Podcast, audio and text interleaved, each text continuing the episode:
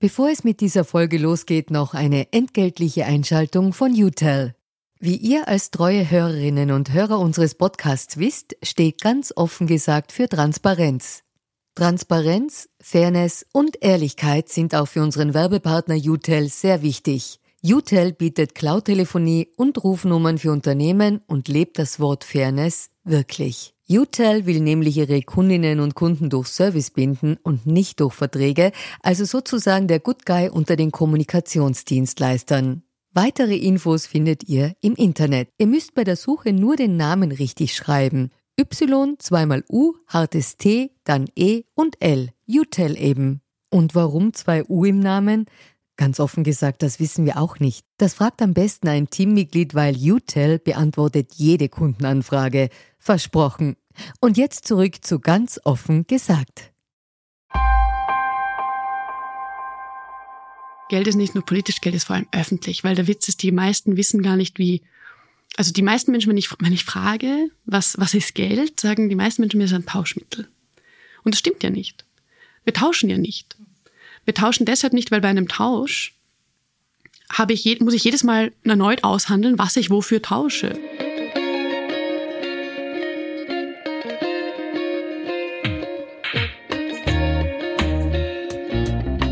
Herzlich willkommen bei Ganz offen gesagt. Mein Name ist Saskia Jungnickel-Gossi und ich freue mich sehr, dass ihr mit dabei seid mein heutiger Gast ist Marlene Engelhorn. Marlene Engelhorn ist Nachfahrin des BASF-Firmengründers Friedrich Engelhorn und sie ist reich, sehr reich. Und sie wär's gerne nicht mehr. Konkret hätte sie gerne, dass der Staat ihr in Form von Erbschaftssteuer den Großteil des Geldes nimmt und in eine sozial gerechtere Gesellschaft investiert. Was bedeutet es eigentlich, mit so einem finanziellen Background aufzuwachsen, was haben Erbschaftssteuern mit demokratischer Teilhabe zu tun und könnte Spenden eine befriedigende Lösung für Sie sein?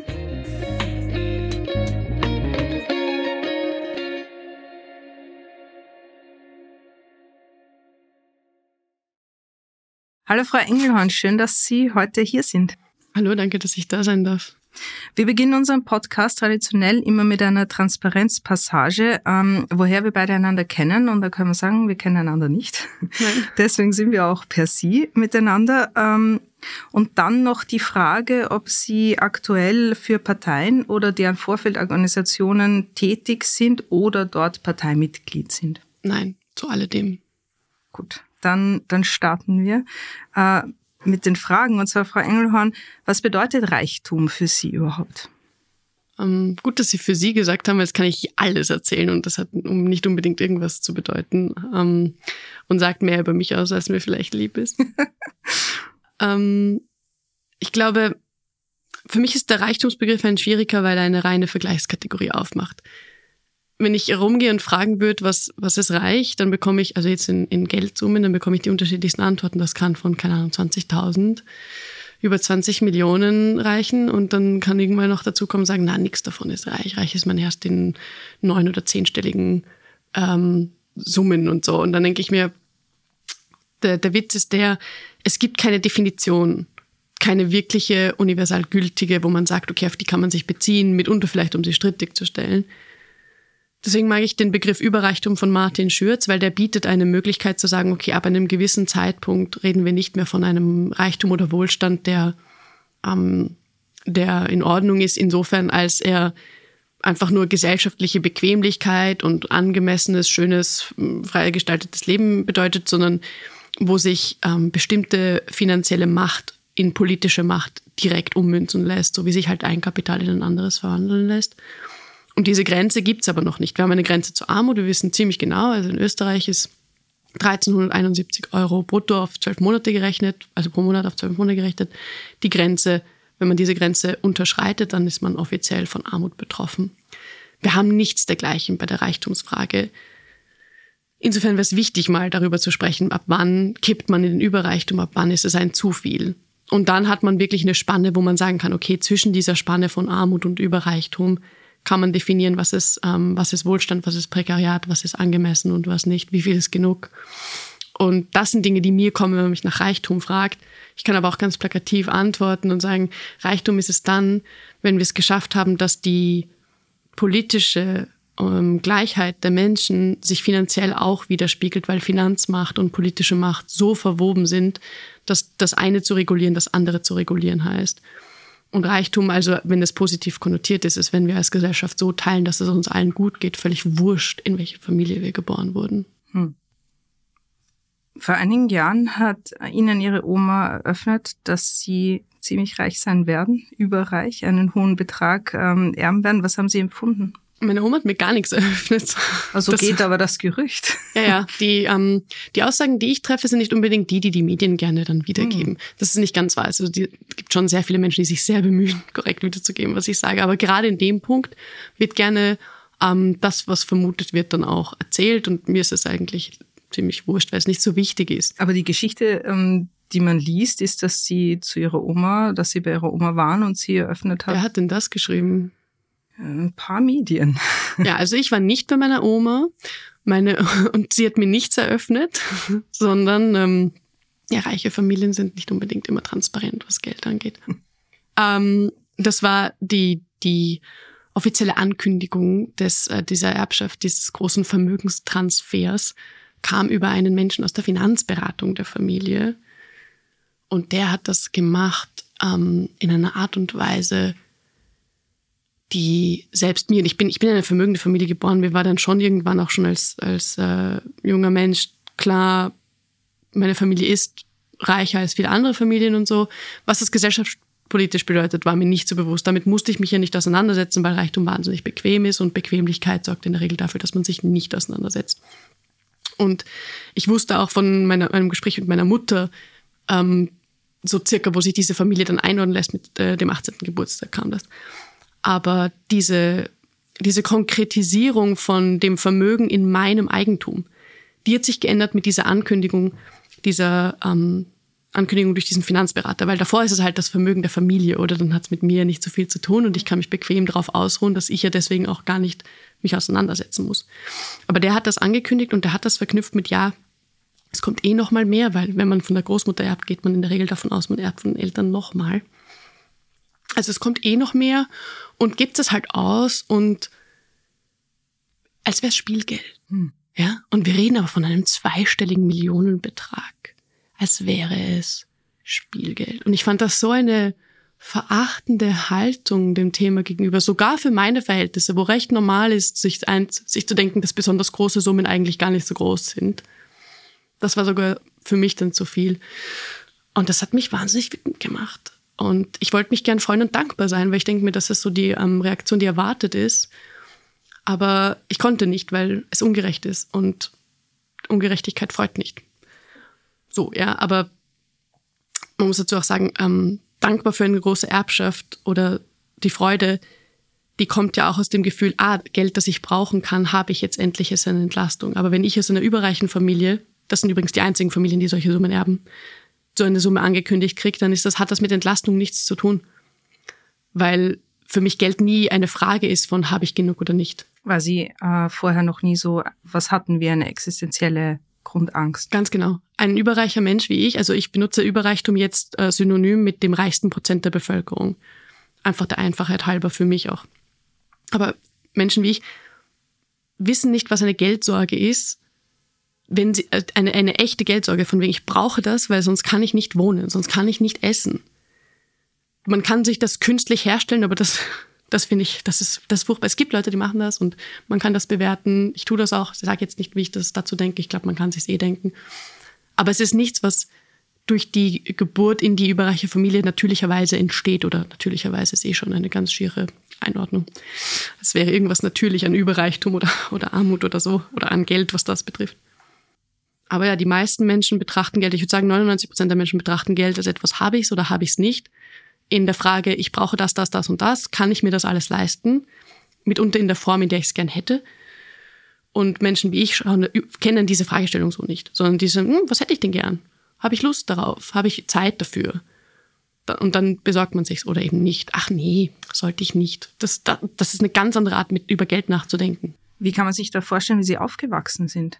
Also Ja, mhm. in Villen, Yachten, ähm, was ist da so wie war das? Mhm. Die meisten, äh, ich würde gerne etwas voranstellen, weil wenn ich die Frage bekomme, wie ich aufgewachsen bin, dann geht es meistens darum, dass die kommt in der Regel diese Frage von Menschen, die nicht aus vermögender Familie sind. Jetzt weiß ich es bei Ihnen nicht, das geht mich auch nichts an. Aber der Punkt ist der, die Frage zielt nämlich auf etwas Vorstellbares ab. Soll heißen, ein Mensch, der, machen wir nur mal ein Beispiel auf, weil dann fällt es mir leichter, das nicht zu schwammig zu erklären. Ein Mensch, der in einer Mietwohnung wohnt und ein reguläres Einkommen bekommt und so, fragt mich diese Sache vielleicht, weil er denkt, ah, wenn ich so viel Geld hätte, würde ich in einem großen Haus mit einem Garten wohnen und ich hätte, keine Ahnung, das, und ich hätte meine Solaranlage am Dach und weiß der Kuckuck was nicht alles und möchte von mir hören, ob das dann wirklich dem entspricht, ob man dann so lebt oder nicht. Und verbindet Reichtum mit dieser ultimativen äh, Verwirklichung des eigenen, der eigenen Vorstellung von, wow, so zu leben wäre richtig super.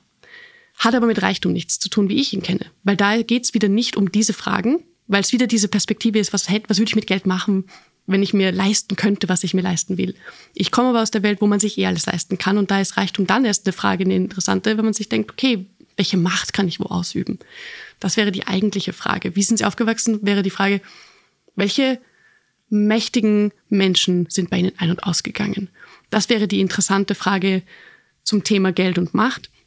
Und die Frage, die kommt, wie ich aufgewachsen bin, ist die Frage, die man sich stellt, wenn man auf Geld anders blickt als jemand wie ich. Ich habe, äh, ich wollte eigentlich darauf hinaus, oder warum ich die Frage gestellt habe, mein Ziel war, dass ich mich frage, warum jemand ähm, wie Sie, der so aufgewachsen ist, oder jetzt äh, plus minus mit äh, Darstellung und mächtigen Menschen oder so, warum der jetzt tut, was Sie tun. Mhm. Wie kommt es dazu, dass jemand, der so aufwächst, auf einmal sagt, das ist alles nicht irgendwie fair und das sollte alles so nicht sein? Ja, ich würde ganz gerne nur auch äh, auf die Frage auch antworten von vorhin noch, nicht mich nur rauswursten. Nämlich, ähm, ich bin in einer Villa aufgewachsen, ich bin in einem Privatkindergarten, in einer Privatschule gegangen, das Lycée Français de Vienne, also eine französische Schule, die tatsächlich für Kinder mit äh, französischer Staatsbürgerschaft eine öffentliche Schule ist. Also es ist lustig, weil ein ganz kleiner Teil der SchülerInnen dort aus unter Anführungszeichen normalen Verhältnissen kommt anderes Thema. Aber so bin ich aufgewachsen in einem äh, sehr ähm, wohlhabenden Bezirk Wiens und entsprechend diese diese, diese ähm, regulären ähm, Abschottungstendenzen von Überreichen aus äh, dem Rest der Bevölkerung, das ist auch beim, bei der Art und Weise, wie ich groß geworden bin, äh, sichtbar geworden und tragend gewesen. Ähm, wie ich mich wie ich mich zu dem Menschen entwickelt habe, der ich bin jeder Mensch, würde ich jetzt einfach mal beinhart behaupten, ist das Ergebnis der gesammelten Beziehungswelt, in, dies, in der sich dieser Mensch bewegt. Das heißt, die komplexe Verflechtung aller Beziehungen, die dieser Mensch hat und die diesen Menschen prägen, machen diesen Menschen zu dem oder der die Person halt, die, die am Ende dann hier vor dem Mikrofon sitzt und Fragen beantwortet. Und äh, in meinem Fall ist es halt so, ich habe die Beziehungen zu unterschiedlichsten Menschen und wenn ich nicht welche hätte zu Menschen, die nicht meinen Hintergrund teilen. Und das ist tatsächlich gar nicht so selten, dass man jemandem begegnet, wenn man aus dem reichsten Prozent ist, begegnet man ständig Menschen aus den 99 Prozent. Weil ähm, allein schon, wenn ich, äh, keine Ahnung, ich gehe einkaufen oder so, jetzt ist die Frage, trete ich mit denen in Beziehung oder begegne ich denen halt so, wenn ich mich rauswage aus meiner Bubble und sonst nicht? Und ich habe zum Beispiel, ähm, ich habe Freunde, die haben ganz andere Vermögenshintergründe und Klassenhintergründe als ich.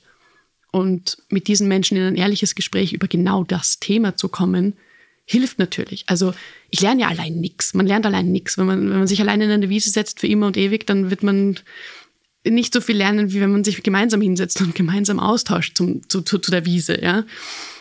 Bisschen Abschweifung, aber die Beziehungsarbeit, die unterschiedlichsten Menschen, auch LehrerInnen manche, weil die waren ja ähm, das waren französische Beamte, großteils natürlich in der französischen Schule, aber auch die Deutsch- und Geschichte, Geografie, DeutschlehrerInnen waren gestellt vom Stadtschulrat.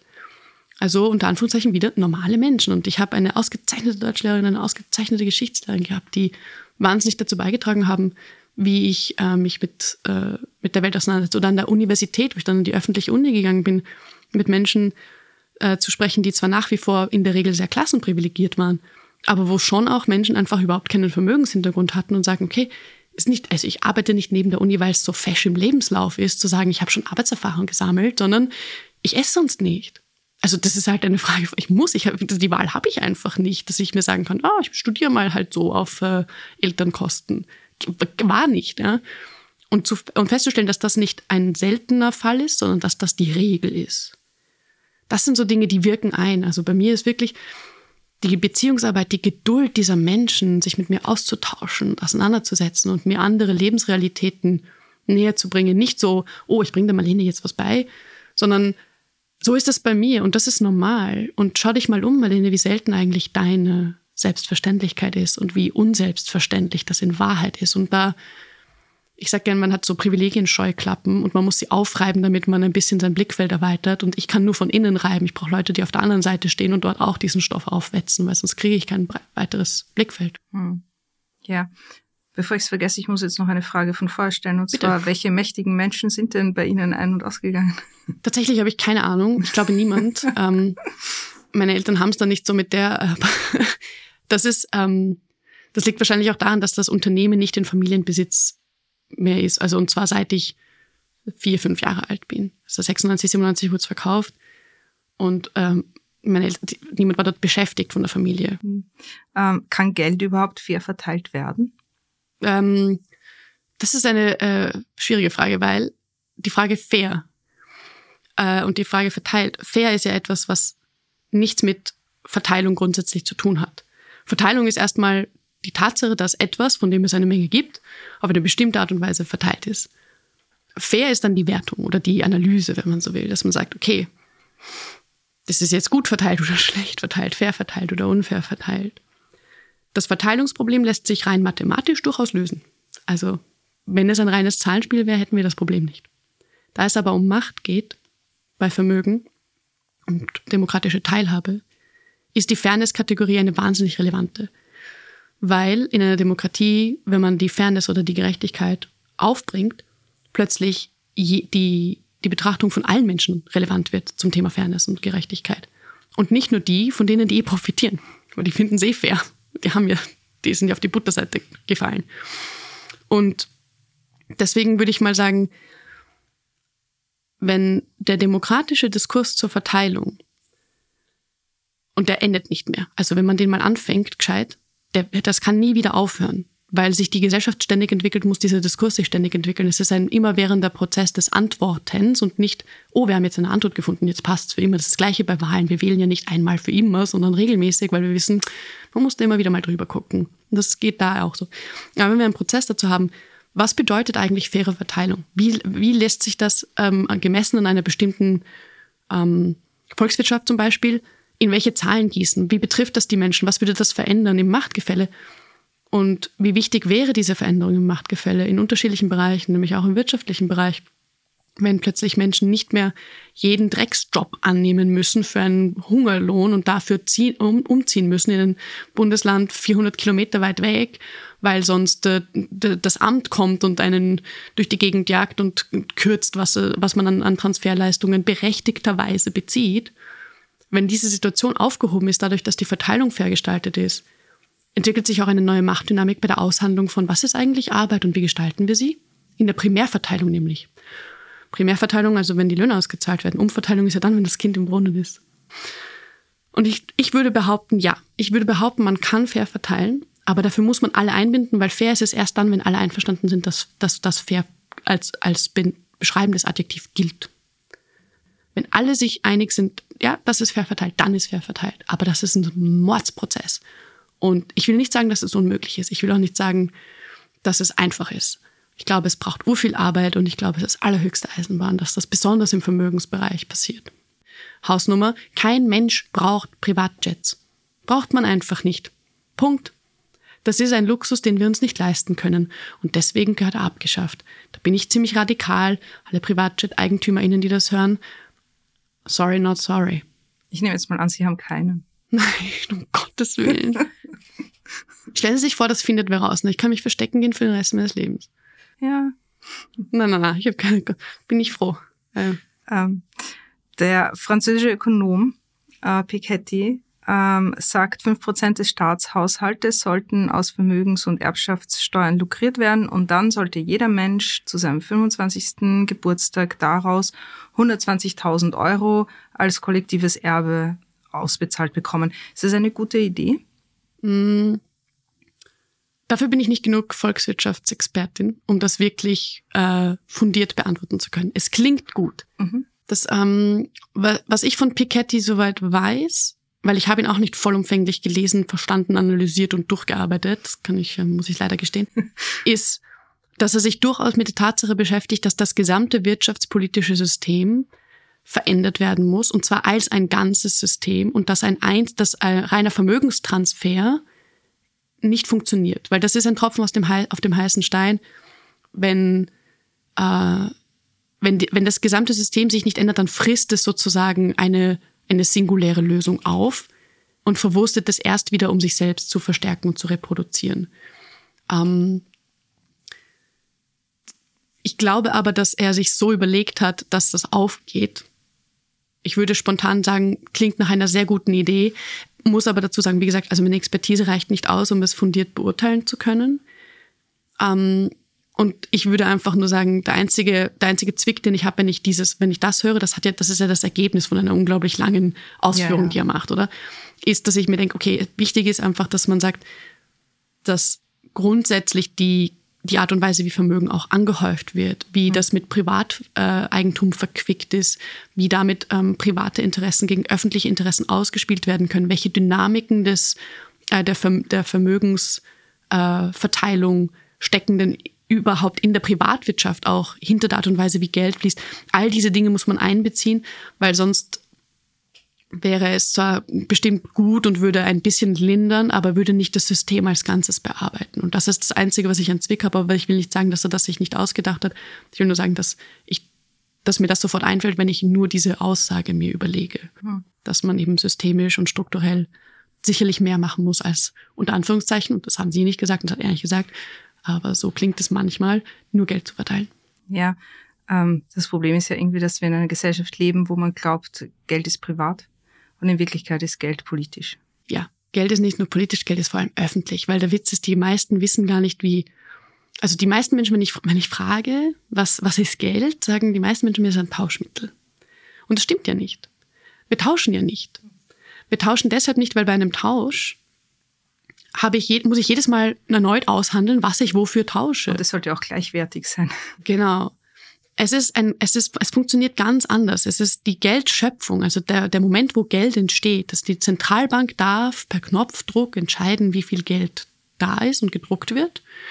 Und die Zentralbanken aber können nur ähm, Kredite vergeben. Also die können nicht einfach Geld in die Wirtschaft tun, so ausgeben. Das können die gar nicht. Die geben, das muss immer zurückfließen sozusagen. Die vergeben Kredite, dann müssen die zurückgezahlt werden und dann gibt es so ein Spiralsystem, wie diese Kredite mit der Vergabe und der Zurückzahlung einander sozusagen in eine Art Wechselwirkung gehen. Richtig in, in die richtig herstellen Geld, also äh, Geld geben, Geld in die Gesellschaft geben, kann vor allem der Staat, weil der gibt es aus. Der sagt, okay, ich nehme dieses Geld und ich investiere damit in was, was ich, ich gerade brauche, um zum Beispiel eine Krise zu lösen. Der Witz ist, dafür nimmt er in aller Regel Schulden auf. Also wenn man, also unser Geldsystem ist ein System von, es gibt einerseits Geld und auf der anderen Seite von Geld gibt es immer Schulden. Und das ist ein Nullsummenspiel. Es gibt genauso viel Geld auf der Welt wie Schulden. Und das ändert immer, das ist, das ist Basiswissen zu, wie Geld funktioniert. Das habe ich mir letztens extra nochmal durchgelesen, um sicherzugehen, dass ich das sagen darf ist immer Nullsummenspiel. Und wenn jetzt aber der Staat zum Beispiel als, als Akteur in der, in der Volkswirtschaft ähm, Schulden aufnimmt, um zu investieren in Krisen und so weiter, wo nimmt er die Schulden auf? Wer sind die GläubigerInnen? Das ist eine Frage, die mir viel zu wenig gestellt wird. Und es sind Menschen wie ich. Das ist ganz stinknormal. Oder große Finanzinstitute, wie zum Beispiel, was weiß ich, wenn mir jetzt einfällt, spontan BlackRock, oder? Die nichts anderes machen, als äh, Portfolios zu, zu erstellen und zu verwalten. Also welches Geld liegt wann, wie lange, wo und wird deswegen mehr. Das ist ähm, mhm. genau. Aber bevor wir uns da jetzt, aber die wichtigere Frage eben: Am Ende gibt es immer eine gewisse Eigentümerinnenschaft, die in der Regel, also wenn sie gerade nicht öffentlich ist und beim Staat liegt, privat ist. Und das heißt auch die Schulden, die der Staat aufnimmt. Das kann auch bei anderen Staaten sein, also ja. Aber die, die sind ganz oft sind die GläubigerInnen, die EigentümerInnen der Schulden.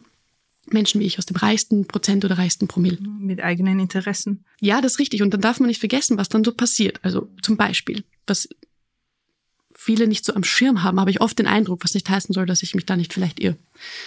Sagen wir, ich habe ein Unternehmen. Eins für das, fürs Beispiel. Und das ist ein Energieunternehmen, ja. Und dann bin ich sehr vermögend und nehme ähm, und kaufe Staatsanleihen, sprich ich borge dem, dem Staat Geld. Der Staat schüttet dann unglaubliche Subventionen in Unternehmen wie meins aus. Das heißt, mein Unternehmen bekommt viel Geld, mit dem ich mir vielleicht eine Riesenrendite auszahle, Dividende auszahle oder so, mir und den anderen AktionärInnen. Und dann zahlt er mir obendrein das Geld zurück. Das heißt, ich bekomme doppelt. Und nicht selten, also manchmal mehrfach als nur doppelt. Und das sind ganz reguläre Dynamiken, die dafür sorgen, dass Geld permanent von großen privaten Vermögens äh, Personen, juristische Personen, natürliche Personen, abgezwackt und geparkt werden können und rausgesaugt werden aus der Volkswirtschaft. Die sind dann nicht mehr im Umlauf. Wenn, die, wenn das mal bei mir landet, weil was passiert, diese Idee von Trickle-Down ist ja, wenn ich zu viel habe, dann werde ich es so verwenden, dass es für alle gut ist. Aber so funktioniert es nicht, wenn ich zu viel habe. Sagen wir, ich mache 100 Millionen, ah, ich habe 100 Millionen Vermögen. Für die Rechnung ist das einfach, ich bin nicht gut gemacht. 100 Millionen Vermögen. Dann mache ich bei regulärem Anlagestil vermutlich so 5% Rendite im Jahr. Also fünf Millionen. Das heißt, ich habe fünf Millionen Eink Einkommen auf, meine, auf mein Vermögen. Da bin ich noch nicht mal aus dem Bett gegangen. Keine Arbeit, nichts.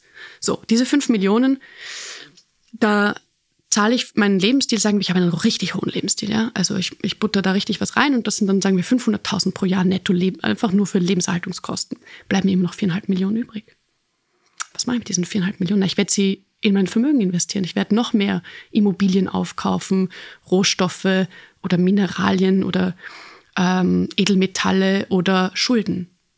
Schulden sind eine eigene Anlage- und Vermögenskategorie. Und das kaufe ich und damit vermehre ich mein Vermögen, das plötzlich 104,5 Millionen. Und dann ist die Rendite von 5% das nächste Jahr schon höher. Und so geht es schrittweise immer weiter. Und je höher dieser Betrag ist, umso schneller akkumuliert sich dieses Geld. Das heißt, eigentlich ist es ja auch prinzipiell eher eine Frage des Mindset oder wann ist genug genug? Ja, das ist eine Frage, die muss man sich privat stellen, aber die muss man auch öffentlich diskutieren. Ja. Einfach um, und das ist diese, dieser Moment, wo der Überreichtumsbegriff so hilfreich ist. Zu sagen, okay, Geld gibt es nur, weil es den Staat gibt. Also ohne Staat gibt es nicht. Punkt. Weil wenn, er nicht legitim, wenn es nicht legitimiert ist, gehen Sie ruhig einkaufen mit einem Zettel, wo Sie fünf Euro draufschreiben. Dafür bekommen Sie keinen Kaugummi. Ähm, und dann, Sie brauchen also die, die Gesellschaft. Ohne Gesellschaft kein Staat, ohne Staat kein Geld. Wie viel genug ist, ist eine Frage, die eingebaut werden muss in all das. Und Überreichtum wäre der Moment, wo man sagt, okay, ab da wird es gesellschaftspolitisch gefährlich, weil ab da wird ein Privatvermögen so groß, dass es die Demokratie untergraben kann, weil das Interesse so viel Gewicht hat, dass es das öffentliche Interesse aushebeln kann, de facto. Und gleichzeitig würde das auch bedeuten, dass wenn man dann die Umverteilung dieses Extravermögens über die öffentliche Hand mit unglaublicher Transparenz, also ich will das, die Art der Umverteilung muss sich auch gut gestalten. Das ist ja, nur weil es Umverteilung ist, ist es nicht per se gut. Ja, das muss man richtig transparent und verbindlich machen. Und wenn man das dann nutzt, um dafür zu sorgen, dass das allgemeine Wohlstandsniveau wahnsinnig erhoben wird für alle, in einer Art, wo sie sich finanziell und politisch auf einer ganz neuen Augenhöhe befinden, dann bekommt wie viel ist genug eine, eine richtig coole finanz- und gesellschaftspolitische Dimension. Und deswegen muss das, muss das debattiert werden und deswegen hilft die Überreichtumsgrenze, hm. um zu sagen, es gibt den Moment des zu viel und wir müssen ihn definieren. Ähm, haben Sie das Gefühl, dass sich da was verändert in der öffentlichen Wahrnehmung, wenn es um Vermögensverteilung geht? Sie sind ja jetzt seit Jahren ziemlich nahe dran. Ja, das ist wahrscheinlich auch der Grund, warum ich nicht äh, keine, keine, also ich würde sagen, ich habe das Gefühl schon. Okay. Gleichzeitig werde ich permanent gefragt. Also ähm, vielleicht doch nicht. Und habe den Eindruck, oh, das Interesse ist ja so hoch. Äh, ich kann kein objektives Urteil geben, also mal grundsätzlich nicht, aber auch ganz spezifisch hier nicht. Ähm, ich denke aber schon, weil ich merke, dass das Thema nicht mehr nicht besprochen wird. Mhm. Und ich immer mehr ähm, auch letztens wieder, ich habe was vom Deutschlandfunk Kultur gehört zum, zum Thema Erbschaftsbesteuerung und das Problem von Reichtum, äh, wenn, er, wenn eben keine Umverteilung passiert, wenn keine vermögensbezogenen Steuern eingesetzt werden. Äh, und das war ein Panel, auf dem nur ExpertInnen saßen zum Thema und keine reiche Person. Und das ist mal ein großer Unterschied und das fand ich sehr angenehm. Also es scheint auch so zu sein, dass endlich dieser Fokus auf Personen wie mich sich abschwächt, vielleicht auch hier und da. Wie ist das in der Politik? Also merken Sie, dass Sie da mit Ihren Anliegen irgendwie langsam leichter durchkommen oder ist das prinzipiell eher so ein taubes Ohrengebiet? Also da ich ja nicht direkt mit äh, PolitikerInnen spreche, ja. kann ich dazu nicht viel sagen, aber ich werde öfter darauf äh, angesprochen, dass ja der ähm, Sozialminister Rauch äh, durchaus hier und da verlautbaren lässt, dass er für die Besteuerung von Vermögenden, ich weiß nicht genau, was er sich vorstellt und wie, Deswegen kann ich dazu nicht viel Stellung beziehen. Aber dass es wohl eine, eine, wenigstens eine Stimme gibt. Man muss dazu fairerweise sagen, die österreichische Politik bekleckert sich ja nie mit Ruhm. Ähm, ist, also zumindest das mein Eindruck, ist meine Wertung, ist mein Eindruck. Und ähm, wir sind, wir sind ein, wir sind ein Steuersumpf der Sonderklasse. Wir sind Schlusslicht, was Gerechtigkeit in Finanzfragen angeht. Also das ist echt grottig und wir sollten uns schämen und gleichzeitig werden wir runtergestuft. Wir sind ein, als Wahldemokratie statt als liberale Demokratie eingestuft worden. Wir rutschen runter im Ranking der Transparenz von Transparency International, weil wir nicht in der Lage sind, ein Informationsfreiheitsgesetz auf den Weg zu bringen, über das wir herrlich diskutieren, aber kein Mensch macht von den Regierenden. Äh, wir haben ein Korruptionsproblem und das ist ja wohl, also, puh, es, ja. Ich glaube, der vorpolitische Raum, da wo ich auch mit Taxminau mit den KollegInnen aktiv bin, das ist der wichtigere, weil wenn wir einen Diskurs herstellen können über die Medien, aber auch in allen anderen Räumen, die wir bespielen, wo wir neue öffentliche Selbstverständlichkeiten zum Thema Verteilung und dass man es machen muss und dass man es machen kann und dass es wichtig ist, herstellen, dann muss die Politik irgendwann folgen. Hm. Sie haben äh, für Moment das Medium vom äh, Think Tank Momentum Institut ähm, zum Jahresende alle Spenden vervierfacht. Ähm, Moment hat eine klare linke äh, oder linksliberale Weltsicht. Äh, wie ist das, wenn sich Medien oder Journalismus und Aktivismus vermischen? Ist das ein Problem oder ist das äh, ein, ist das wichtig für Ihre Agenda? Ähm, die die Spende ans Moment, ging ans Momentum-Institut, die ein Think Tank sind und die in meinen Augen wahnsinnig wichtige Arbeit dafür leisten, unabhängig zu sein einerseits, aber auch halt Zahlen zu bringen und Fakten und Analysen und Interpretationen, die eben nicht immer dasselbe neoliberale Narrativ wiederkamen, sondern sagen, zu denselben Zahlen kann man noch diese Zahlen herausrechnen, die irgendwie unbesprochen sind, sollten aber besprochen sein. Oder man kann diese Perspektive nehmen, die irgendwie fehlt. Das finde ich, das ist schon mal ganz stark. Es ist eine gute Gegen- und wichtige Gegenposition gegen die ähm, rechtsausgerichteten Thinktanks, die wir sonst so haben in, in Österreich. Uh, Sie sind ja in den Medien sehr präsent. Das ähm, ist wie wahr. wichtig ist, ähm, was bedeuten Medien? Also wie wichtig sind die Medien überhaupt für Sie und Ihre mm. Anliegen? Also ich brauche die Medien, weil das für mich die Möglichkeit ist, in der Öffentlichkeit aufzutreten. Und ich liefere eine Geschichte, die den Medien hilft zu verkaufen. So, ja. Deal. ich, ich halte die Rolle der Medien für wahnsinnig wichtig und das ist nicht umsonst die sogenannte vierte Gewalt. Da geht es darum, Transparenz auch da herzustellen, wo sie vielleicht nicht gerne gelebt wird von, äh, von den Menschen, die an, in, in Macht und Gewalt sind. Weil wir haben ja bei der Demokratie die Gewaltenteilung, weil wir wissen, wenn wir alle Gewalten in, in, äh, in die Hand einer Person geben, unter Anführungszeichen, um es zu vereinfachen, dann, entwick dann ist das wahnsinnig gefährlich. Und das hat mit Demokratie nichts mehr zu tun. Und drauf zu gucken, wie die Menschen in diese Verantwortungs- und Machtposition, die da hineingewählt wurden oder die da angestellt sind, weil nicht jeder, der im Ministerium arbeitet, ist dort auch hineingewählt worden, dass diese Menschen sich gut verhalten und richtig verhalten und dass man das erzählt über die Medien, um es zu analysieren und um dann auch Konsequenzen demokratisch zu ziehen über die demokratische Partizipation. Das ist wahnsinnig wichtig. Berichterstattung, aufzeigen, was ist der Fall, problematisieren, kritische Fragen stellen, unglaublich wichtig. Selbstverständlich sind aber die Medien nicht einfach irgendeine objektive Suppe, die man über alles gießen kann und am Ende hat man so die Einlage der Wahl, sondern das wird von Menschen gemacht. Menschen sind geprägt durch die Art und Weise, wie sie ähm, zum Beispiel durch ihren Klassenhintergrund, aber auch durch die Tatsache, sind sie weiß oder nicht, sind sie männlich oder nicht, sind sie ähm, cisgender-Personen, sind sie ähm, in der, fühlen sie sich wohl in der Heteronormativität, werden sie so gelesen, leben sie. All diese Dinge beeinflussen einen Menschen. Deswegen ist so wichtig, Stellung zu beziehen, okay, das sind Dinge, die mich beeinflussen. Ich bearbeite aus dieser Perspektive zwar ein Problem. Ich behaupte keine Vollständigkeit und vielleicht deswegen auch im Team mit einer Person, die andere Sachen mitbringt, damit wir besser bearbeiten können, das Thema. Ich glaube, das muss man einfach anschauen. Medien sind Menschen, die arbeiten und die einen bestimmten, eine bestimmte Aufgabe erfüllen. Da gibt's mal was Gutes und mal was Schlechtes und man kann sich herrlich über die Medien auslassen und streiten, aber es ist eine unglaublich wichtige aber Arbeit. Sie brauchen sie. Ich brauche sie auf jeden Fall. Taxminau ist ja, das Ziel ist, dass wir Öffentlichkeitsarbeit machen. Das heißt, über Medien unser Anliegen so verbreiten können, ja. wie wir es einfach so privat nicht könnten. Ähm, Es gibt ein sehr bekanntes Zitat von Balzac, der sagt, hinter jedem großen Vermögen steht ein Verbrechen. Ähm, wie ist das in Ihrer Familie? Also ich würde mal das Zitat grundsätzlich unterschreiben. Dass, ähm, ich muss gestehen, ich, ich wüsste jetzt keinen genauen Vorgang, den ich sagen kann. Aber sagen wir es mal so. Das Vermögen meiner Familie kommt aus zwei Unternehmen, hauptsächlich, soweit ich weiß. Einerseits BASF, Badische Anilin- und Sodafabrik, gegründet von Friedrich Engelhorn im 19. Jahrhundert und verkauft von Friedrich Engelhorn im 19. Jahrhundert. Im selben Jahrhundert hat er äh, CF Böhringer und Söhne, später Böhringer Mannheim gekauft.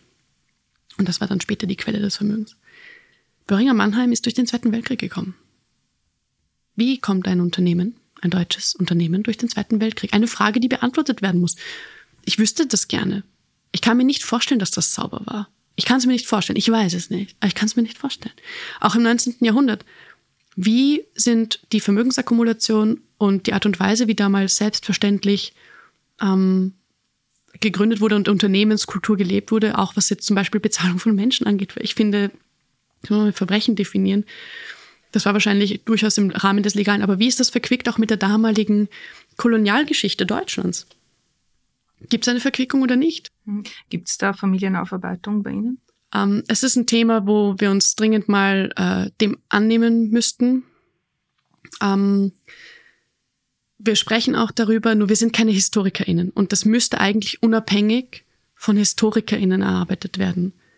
Und ich fände wichtig, grundsätzlich das jetzt nicht auf eine Familie zu beschränken, sondern auf die, ist in dem Fall bei mir ist es jetzt das 19. Jahrhundert, das mir am, das ich am Kicker habe und den Zweiten Weltkrieg. Aber dass man vielleicht schaut, okay, zu diesen Zeiten, wo ganz viel Vermögen neu hergestellt wurde in Familien, um dann weitergereicht zu werden dynastisch. Welche Gegebenheiten haben das ermöglicht? Was waren Praktiken, die, wo wir heute wissen, gewaltvoll waren und verbrecherisch im heutigen Verständnis von, was strafrechtlich relevant ist und was nicht oder was wir für gerecht halten und was nicht. Und damals war das halt so, ja, man auch streiten kann, da waren damals sicher auch schon welche dagegen, in der Regel die Betroffenen von Gewalt, oder?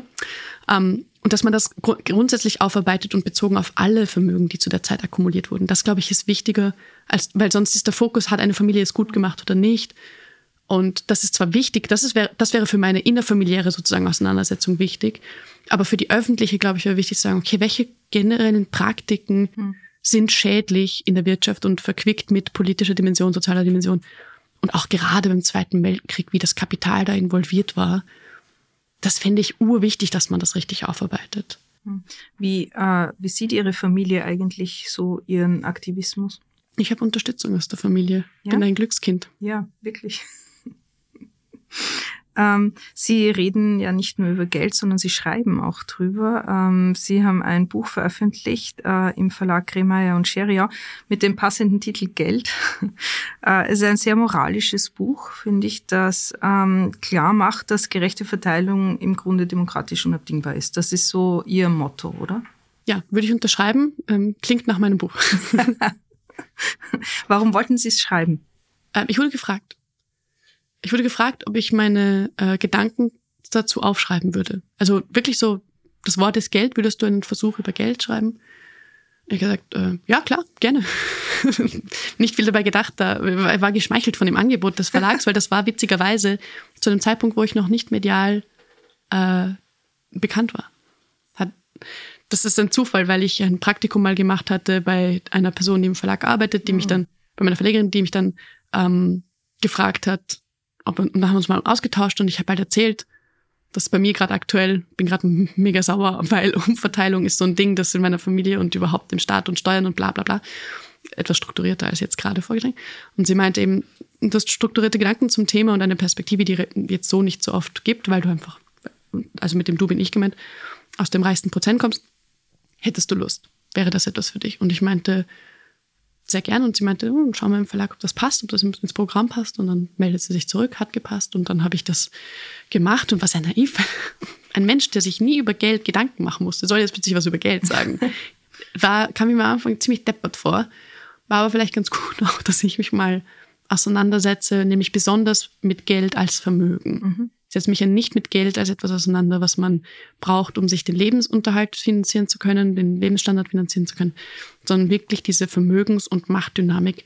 Und weiterhin, wenn man von Macht spricht, muss man auch von Beziehung sprechen, von Politik sprechen und von, und auch von Familien sprechen. Hm. Und all das anzureißen, ich kann keine Antwort liefern. Dafür bin ich nicht, nicht nur nicht klug genug, es ist auch zu, zu, zu wenig Platz in dem Buch runtergekürzt und dicker geworden, als ich hätte dürfen. Aber ja. Sind genau. Sie stolz drauf? Auf das Buch? Auf das Buch und auf das, was Sie tun? Stolz ist eine schwierige Frage, muss ich ehrlich gestehen. Ähm, ich bin dankbar, dass ich dieses Buch schreiben durfte und viel lernen durfte. Und ich habe einen Lektor, der ist ein Engel. Liebe Grüße, Paul, falls du das hörst. Danke. Ähm, es hat, ich glaube, es ist eher, dass ich hinter dem stehe, was ich tue und dass ich dankbar bin dafür, dass ich das so machen darf, wie, es, wie ich es momentan mache, weil es auch eine vergleichsweise bequeme Arbeit ist. Und sie speist sich aus meinem Privileg und meinem Vermögen wenn ich nicht privilegiert und vermögend wäre, könnte ich es mir ja auch nicht. Also erstens würde man mir nicht zuhören, dann würde es eh, ähm, hätte ich hätte es gegessen, ja. Aber ich, ich finanziere zum Beispiel auch mein Leben jetzt nicht durch eine Erwerbsarbeit, sondern durch mein Vermögen kann ich einfach dafür sorgen, dass ich alles zahlen kann, was ich so brauche und mir nicht Gedanken machen muss.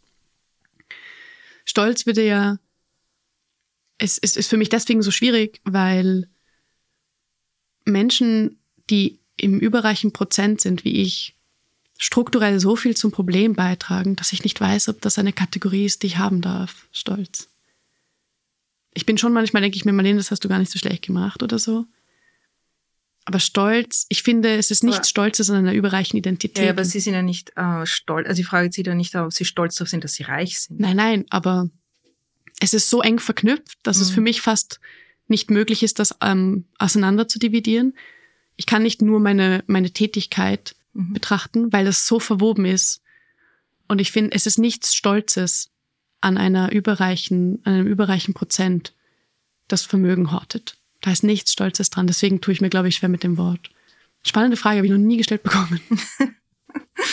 ähm, es gibt ja Menschen, ähm, die sich als zu reich empfinden und für die ist es dann so ein gangbarer Weg, äh, die Philanthropie zu wählen. Also ähm, es bedeutet allgemeine Menschenliebe und ist auch ein bisschen gönnerhaft, weil sie willkürlich auswählen können, ähm, wo fließt mein Geld jetzt hin und wofür kriege ich dann auch Lob. Ähm, aber haben Sie das für sich ausgeschlossen? Also Oder Sie ist das eine, eh was, was Sie... Sie haben eine Spende ans Momentum-Institut erwähnt. Also es ist offensichtlich, dass Spenden hm. nichts ist, was ich nicht mache. Und ich stehe auch dazu, wenn ich es mache. Und auch zu der Kritik, die man mir dann fairerweise antragen kann. Ja, kannst nicht über Spenden schlecht reden und dann spendest du eine halbe Million quasi an das Momentum-Institut. Und ich sage, das stimmt. Das ist richtig. Ähm, zurück zur Frage. Philanthropie, die klassische Philanthropie reproduziert unsere Machtstruktur und ist in Wahrheit, so wie ich es analysiere, betrachte und kennengelernt habe, nichts anderes als ein verhaltenstherapeutisches Hobby für Menschen mit zu viel Kohle. Das ist jetzt sehr böse ausgedrückt, aber es ist Absicht für die Privatjet-BesitzerInnen unter Ihnen, äh, Entschuldigung, die Privatjet-EigentümerInnen unter Ihnen. Sorry, not sorry. Was passiert ist folgendes. In der Regel passiert das über gemeinnützige Stiftungen. Sagen wir, wir gründen eine Stiftung, das, was, das erste, was ich machen muss, ich brauche einen Kapitalstock. Das heißt, ich gründe jetzt eine Stiftung von, sagen wir, stecke da rein ein oder zwei Millionen Stadtkapital, Stiftungskapital. Das heißt, dieses Geld ist am Finanzmarkt angelegt. Und die allerwenigsten Stiftungen, mir fällt nur eine ein, die das macht, also wirklich sonst niemand, legen offen, wie Geld angelegt wird in der Stiftung. Die Frage ist, das Geld mission aligned, also im Rahmen des eigenen Zwecks quasi angelegt, wird viel zu selten gestellt. Ne? Nur die Bewegungsstiftung legt alle ihre Finanzen offen und setzt sich auch der Kritik aus. Wenn, wenn jemand sagt, hey, spinnt ihr, dass ihr dort hinein investiert? Und dann sagen sie, stimmt, das müssen wir überarbeiten. Die Idee von Open Source, oder? Naja, auf jeden Fall wir haben also diesen Stiftungsstock und das ist angelegt am Finanzkapitalmarkt und in der Regel in Strukturen, die auf der ganzen Welt die Probleme weiter befeuern, die man dann mit der Rendite aus diesen ein, zwei Millionen, das sind vielleicht 100.000 Euro im Jahr, hm. wo die ersten zwei Drittel an die Finanzberatung gehen. Es bleiben übrig 35.000 Euro, ja. Ich benutze dieses Beispiel, weil ich habe eine, eine ähm, gute Bekannte, die hat eine Stiftung, das ist eine Familienstiftung und sie kann jetzt nicht einfach sagen, oh und tschüss mit Ü, gerade weil das deutsche Gemeinnützigkeitsrecht auch so knifflig ist. Aber da ist das, das sind die Zahlen. Die haben so ein oder zwei Millionen Kapitalstock. und machen ca. 100.000 Rendite im Jahr und zahlen zwei Drittel davon gehen in der Regel an die Finanzberatung, unabhängig davon, wie gut die wirtschaften. Weil das ist fixes Honorar. Und 35.000 Euro pro Jahr bleiben übrig, um dann gemeinnützig zu sein. Hm. So, das nennt man Augenauswischerei. Und was, das ist das eine, das passiert. Also man hat eine strukturelle Art, mit Geld Probleme weiter zu befeuern, dadurch eine Rendite zu erwirtschaften, um dann diese Probleme zu lösen. Also ich zünde das Haus an und dann nehme ich einen Fingerhut Wasser und wer schüttet drüber. Ich mir, nein, um Gottes Willen. Das ist eine. Das andere, was passiert, die allermeisten gemeinnützigen Stiftungen, es ist schon, die meisten meinen es ehrlich gut. Die meinen es wirklich ehrlich gut. Ähm, betätigen sich dann in Bereichen, wo eigentlich die öffentliche Hand zuständig wäre. Ich will jetzt erstens mich nicht abhängig machen vom Wohlwollen überreicher Menschen, dass die verstanden haben, wo es denn Geld braucht, um dort Lösungen zu bezahlen. Weil einfach nein. Grundsätzlich, weil das ist feudalistisch und ich will das nicht. Ich will keine feudalistische Gesellschaft, ich will eine demokratische Gesellschaft. Und das bedeutet, der Staat ist dort in der Pflicht, als eine Repräsentation der Art und Weise, wie wir uns umeinander kümmern. Das nennt man Sozialstaat. Das ist eine unglaublich junge und zerbrechliche Sache. Die wenigsten haben am Schirm, das ist von nach dem Zweiten Weltkrieg. Das ist so zerbrechlich. Wir müssen das mit allem, was wir haben, schützen, weil das das erste Mal ist, dass wir Staat nicht mehr als eine Tauschaktion von für Sicherheit musst du Freiheit aufgeben entstehen, äh, verstehen, sondern dass wir merken, Staat bedeutet, wie wir uns umeinander kümmern, ist ein maßgebliches Element von gesellschaftlicher Beziehungsarbeit mhm. Auf einer großen Ebene, wo wir in Anonymität geraten. Okay, der Sozialstaat wäre also zuständig, wo es den Mangel gibt, dafür zu sorgen, dass es den nicht mehr gibt. Und dann kommt die Philanthropie und verwaltet den Mangel. Und die, die einzige Philanthropie, die mich interessiert, ist die, die sagt, okay, das einzige Ziel von Philanthropie muss sein, die eigene Abschaffung zu erarbeiten. Wenn es Philanthropie nicht mehr braucht, wenn es das Spenden von einzelnen wenigen zum Wohl aller, ja, von oben herab, nach dem eigenen Gutdünken und wehe, ein gefördertes Projekt ist mal nicht sexy, das kriegt nie wieder Förderung, ja. Wenn es das nicht mehr braucht, dann sind wir an einem Ort, wo wir wissen, wir haben plötzlich ganz andere Form von gesellschaftspolitischer Gleichheit erreicht und auch von einer, einer anderen Form von Wohlstand, weil Not plötzlich nicht mehr zu einem Hobby von reichen Menschen werden kann. Um es mal ganz böse zu sagen. Ja, die tun mir so leid auf der Welt, wenn sie Hunger haben, irgendwo in Weiß gucken. Dann gibt es dann auch dieses ähm, Charity, äh, Wettrennen, ja. Also ich unterstütze arme Kinder in Afrika. Ich unterstütze arme, blinde Kinder in Afrika, ja. Das, das geht wirklich, also das gibt's.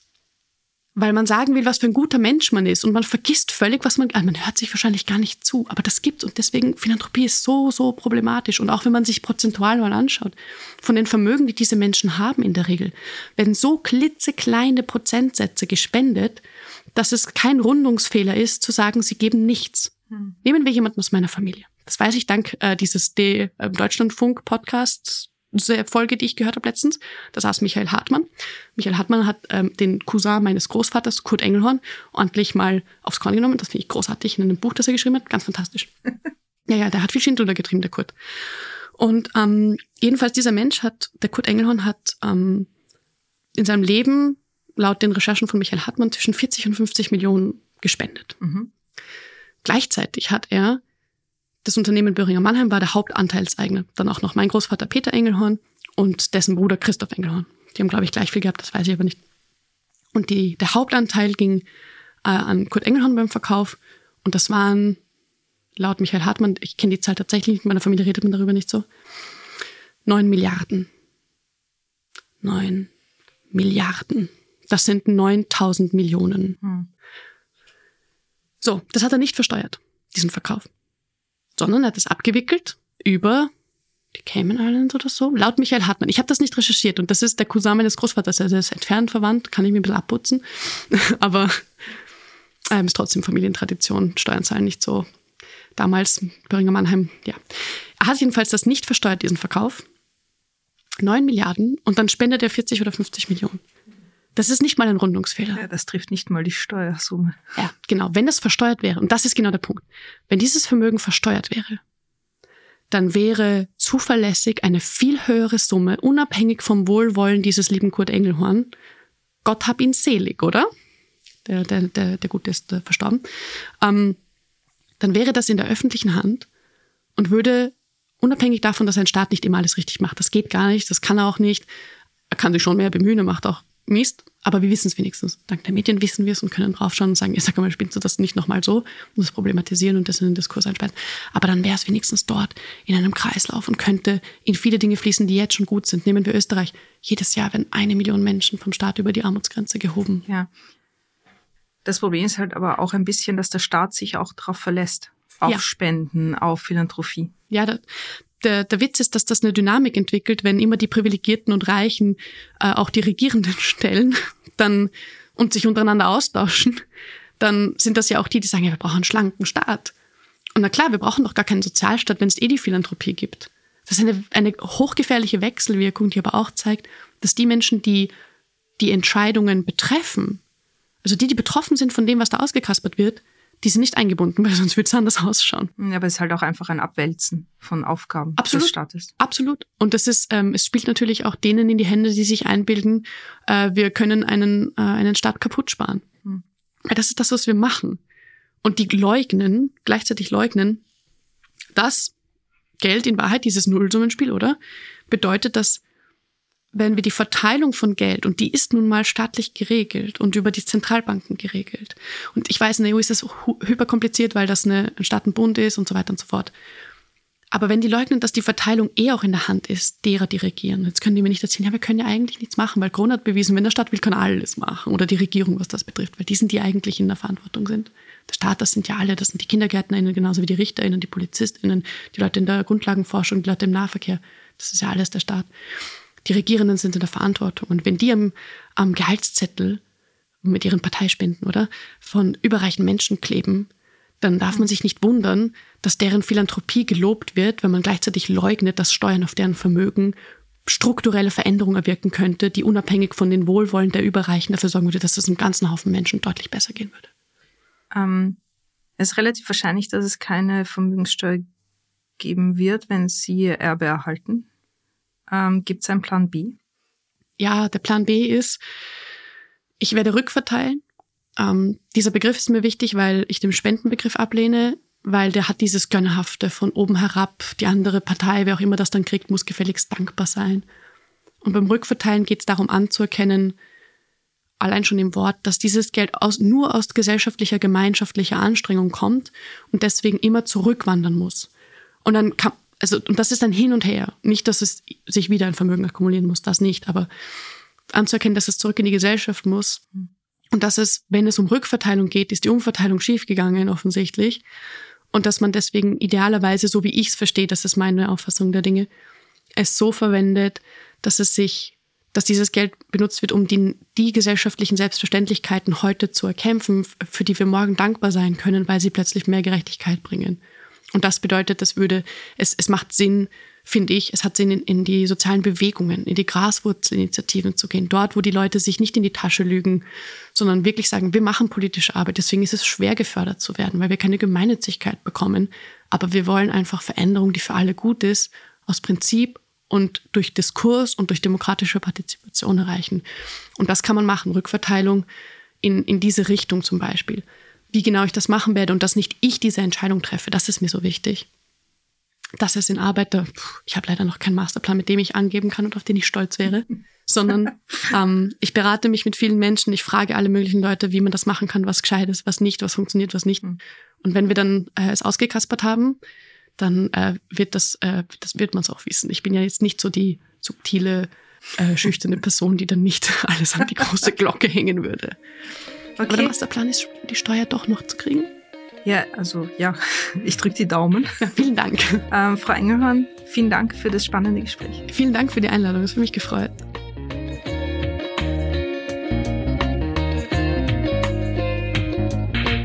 Das war die heutige Folge von Ganz offen gesagt. Wir freuen uns, wenn ihr unseren Podcast abonniert und weiterempfehlt, uns auf Twitter, Facebook oder Instagram Feedback gebt und uns in euren Podcast-Apps mit 5 Sternen bewertet. Wenn euch das Thema und Marlene Engelhorns Ansichten dazu vertieft interessieren, dann lest doch mal in ihr Buch rein. Das heißt passenderweise Geld und ist überall im Handel erhältlich. Euch danke fürs Zuhören bei Ganz offen gesagt. Bis zum nächsten Mal. Ciao.